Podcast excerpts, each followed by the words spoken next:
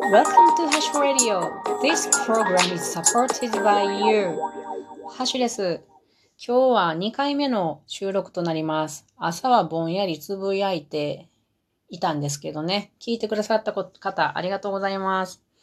えー、っと、今日、またね、あの、面白いことがあって、というのは、キノコがバーンといきなり出てきて、おーってなったのでその話をしようと思います。あの、天気がいい、こんな季節はですね、普段やったら車で行くような、ちょっと遠い図書館まで、あの、まあ、ちょっと歩いたりもすることがあるんですね。で、歩く途中で 公園があってですね、大きな。で、そこは山山が残ってる公園っていうのかな。まあ、公園があるんですね。で、そこを通って、えー、っと、図書館に行こうと思って出かけたんです。で、まあ、いろんな四季折々の植物を見ながら歩くのが好きなのでね。で、公園の中を歩いてたらね、いきなり思ってもないようなところへ、キノコがドドーンと、うーん、束になって大きいのが生えてたんですね。いやー、これはもうびっくりして、早速写真をいろいろ撮ってですね、で、これを持って、えー、いつもカバンに紙袋入れてますので、それに入れて、えー、図書館に行ってですね、そのまんま。で、あのー、図書館で私は違う勉強しようと思ってたんですけれども、いろんな図鑑を、キノコの図鑑を引っ張ってずっと読んで、このキノコが何かっていうのを調べる時間となってしまいました。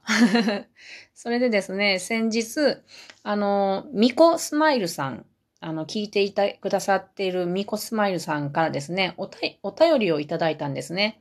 いつもありがとうございます。その中でですね、キノコのお話の回が面白かったですっていうことで、で、その中に、えー、参考にしているキノコの図鑑は何ですかっていう質問があったんです。なので今日はちょうどいい機会なので、それも紹介したいと思います。え、私が持っている参考にしている図鑑っていうのは、実は1冊2冊しかないんですね。でも、あのー、その1冊目がすごく好きで、そのタイトルは、美味しいキノコ毒キノコハンディ図鑑っていうものでして、これは主婦の友社っていうとこから出ています。で、これ私、あの、どうやって選んだかっていうと、あの、図鑑っていっぱいあるけれど、あの、まず買うことはしないんですよ。なぜなら、買ってそれがいいかどうかってわかんないじゃないですか。自分、キノコについて全く知らないのに、いきなり買って、使いよいかどうかわからない。なので、私のやり方はいつも、うん、図書館で数冊あるだけいろいろ借り、借りてみてですね、その中で自分に合ってるものを選びます。で、あの、図書館の図鑑って比較的古いものが多いんですね。だけど、キノ、キノコの図鑑に関しては新しい方がいいと思うんですね。この図鑑に関しては出版年が2016年で比較的新しいんです。なぜ新しい方がいいかというと、キノコっていうのは危ないですよね。中毒性があるもので危ないので、えー、っと、昔は食べてて大丈夫やったけれど、今やったら毒って分かったよっていう種類が結構あるんです。なので、なるべく新しい方がいいです。例えばですけれども、杉平竹っていう杉の切り株に生える、あの、白いひらひらしたキノコがあるんですけどもね。これはまあ、ごく最近まで普通にみんな食べてたようなものなんです。で、私も最近知ったことないけどね。で、缶詰とかも出てたんですけれども、2004年に、あの、急性脳症の原因調査のと過程でですね、このキノコを食べたっていうことが分かったっていうことが出たんですね。で、これが死亡につながる原因菌とされたんです。それ以降、これは毒キノコっていう風に扱われています。なので、私のこの美味しいキノコ、毒キノコ、ハンディ図鑑だと、うーんと、確認してないけど、おそらく毒キノコになってるはずなんですね。だけど、えっ、と、図書館、図書館とかで借りる、その2004年以前の本だと、あのー毒キノコじゃなくて食用可能になってるわけです。なので、なるべくまあ、キノコの図鑑は新しい方がいいんじゃないかなと思います。今、その杉平竹を私の図鑑で見てるんやけれど、どうだ？あ、毒になってます、やっぱり。缶詰にもなった杉平竹。今ではすっかり毒キノコって書いてありますね。うん、なので、もし購入される場合は、新しい方がいいということと、あと自分に合ったものをえー、図書館でいくつか見て、それからお決めになった方がいいんじゃないかなと、経験から思います。で、私はこれと、あと、キノコ検定っていうのが実はあるんですけれど、あの、キノコの検定があるんですよ。で、その会長版キノコ検定公式テキストっていうのを持っています。でもこれはあんまりね、あの、種類がそんなに載ってないんで、そんなに図鑑としてはあんまり使ってないかな。まあ一応使ってますけれど、私は主にこのさっきのハンディ図鑑と、あとは図書館の本をこの時期やったら2、3冊借りて常に3冊ぐらいは見てるようにしてますね。これが私の図鑑事情です。で、えっ、ー、と、あとはネットでちょっとあの、複数の写真とかがあった方がいいので、ネットで見たりもしてます。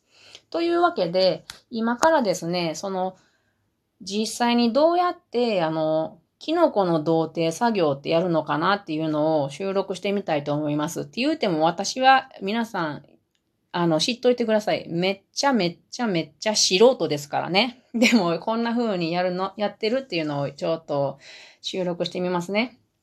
で、私が今日撮ったのは、今まで調べたところ、おそらく黒杯しめじっていうものじゃないかなって今思ってるんですね。図書館で見たりして。